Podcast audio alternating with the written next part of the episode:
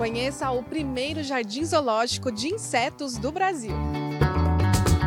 Depois de 12 anos, a TV Cresce voltou ao Planeta Inseto, que agora apresenta exposições e atrações visuais mais cativantes e interativas.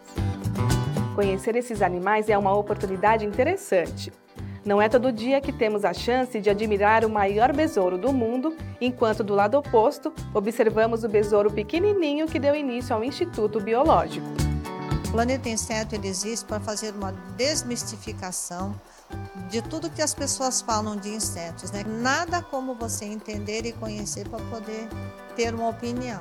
E a gente aqui a gente com isso também a gente costuma fazer conversar sobre educação ambiental, sobre manutenção da parte do meio ambiente, da biodiversidade. O Planeta Inseto traz muitas curiosidades, como as abelhas nativas brasileiras que não têm ferrão e a maior espécie de barata do mundo, a barata de Madagascar. E ainda tem mais coisas vocês conseguem manusear o bicho-pau, quanto ele é interessante, quanto ele, é, ele realmente se disfarça na natureza.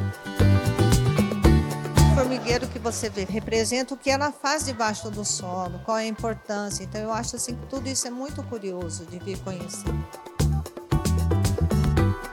O lugar também sensibiliza o público da importância dos insetos na sustentabilidade ambiental, produção de alimentos e saúde pública.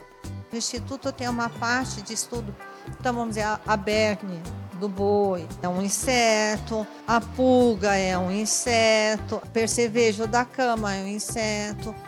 Tem esses insetos que são problemas para gente, isso tem aqui, e também outras coisas como a parte de controle biológico. O Instituto também trabalha com a parte de controle biológico de pragas e doenças, utilizando insetos, fungos, bactérias, isso tudo também você consegue saber aqui.